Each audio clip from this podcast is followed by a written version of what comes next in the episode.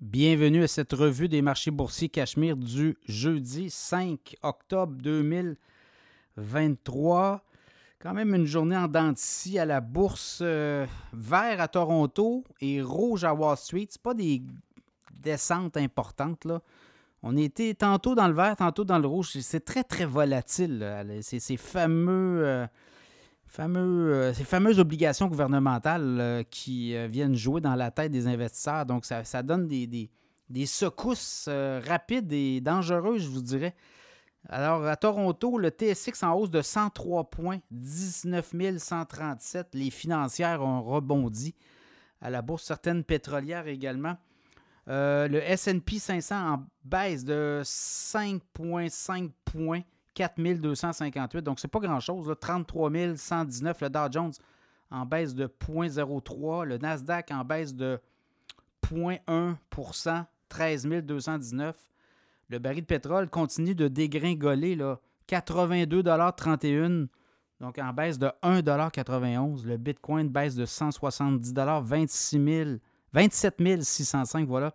Et le l'once d'or en baisse de 3 1831,80 Bien, on est tous en attente. Demain, on va avoir des données sur l'emploi aux États-Unis, donc on va euh, être en mesure de voir si l'économie américaine ralentit. On a eu quand même des données cette semaine que oui, ça ralentissait. On s'attend à moins de création d'emplois qu'attendu. Donc ça, ça pourrait peut-être donner euh, du lest. Et aujourd'hui, il y a quand même des gens, euh, des, des, gens dans la haute direction de la Fed des membres de la direction de la Banque centrale des États-Unis, donc qui ont une influence directe euh, sur la, décision de monter ou non les taux. Et là, ben, ces gens-là ont dit, écoutez, euh, nous, ce qu'on voit, c'est que ça se peut qu'on n'ait pas besoin d'augmenter les taux une dernière fois en 2023. Donc, ça serait complété. Mais évidemment, on va jouer encore beaucoup là, sur euh, est-ce que ça chauffe, est-ce que ça chauffe pas. Donc, c'est les signaux et ça, ça a amené beaucoup d'oxygène donc, euh, ça pourrait avoir de l'influence. Mais là, on le voit, puis il y a même des professeurs d'université aux États-Unis qui commencent à appeler, professeurs d'économie qui commencent à appeler la Fed à breaker et de dire le travail est fait, ça mort, il y a de l'effet.